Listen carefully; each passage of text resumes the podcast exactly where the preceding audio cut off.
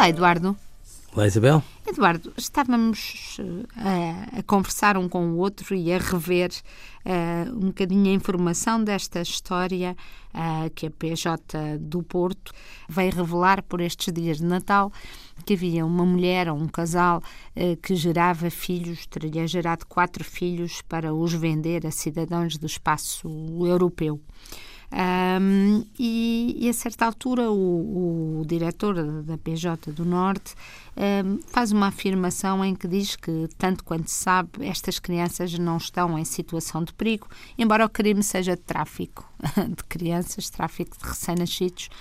E eu fiquei preocupada, fiquei a pensar se, se de facto se pode considerar que uma criança cujos pais contratam uma mulher para gerar os seus filhos em Portugal ou noutro lado qualquer e depois a levam e fingem que, que ela é sua e a registram assim, portanto cometem uma série de crimes uh, podem ser considerados os pais ideais e, além do mais, uh, que estas crianças não estarão realmente em perigo. Provavelmente, claro que não estão no tráfico sexual, tudo isso será bem melhor mas ao mesmo tempo há aqui um segredo escuro, há aqui crimes cometidos para as ter. Eh, de certeza que estas crianças não podem crescer uh, no ambiente ideal que nós quereríamos para elas. Por um lado, há este esforço da polícia por encontrar, por criminalizar, por pedir contas, mas por outro há uma ideia de que realmente estes casais, se calhar europeus, com, com uma boa vida, se calhar até não são maus para estas crianças. Quem diz europeus diz portugueses. Quem compra Mas, Bel, este, um, uma criança.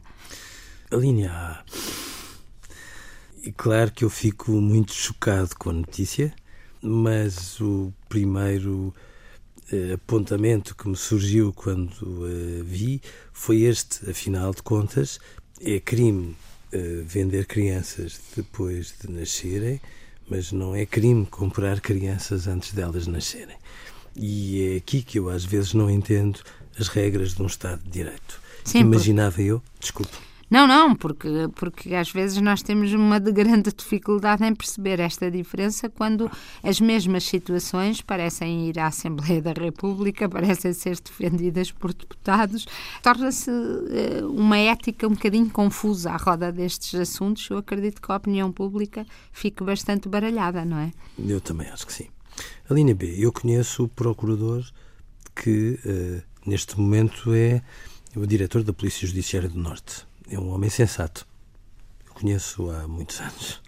É um homem sensato e acho eu que ele teve esta afirmação no sentido de não fazer um grande alarido à volta de todas estas situações, sendo certo que uh, as crianças, quando são adquiridas numa circunstância destas por maioria de razão, têm que estar sempre ser consideradas em perigo, não outra forma de o serem, por uma razão simples porque os pais que se prestam a este tipo de comportamento à margem da lei, bom, não podem merecer de um Estado de Direito um, uma atitude de indiferença ou até de alguma bonomia, no sentido de dizer, pronto, pecaram num conjunto de linhas daquilo que nós definimos como uma lei, mas ainda assim as crianças têm várias refeições, têm pessoas que gostam delas e que as cuidam como deve ser, porque o princípio fundamental está ferido tão ferido que não as considerarmos em perigo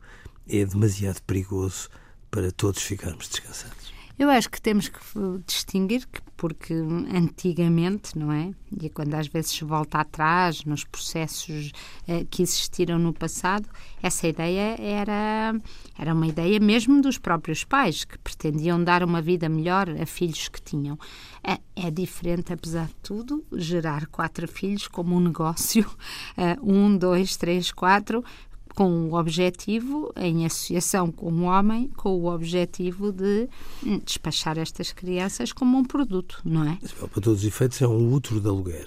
Comecemos pelo princípio e não, é bom e, que nós deixemos E temos que acabar pelo fim, sim. É um útero de aluguer, porque agora o António está-nos a mandar calar. E Adeus, bem. Isabel. Adeus.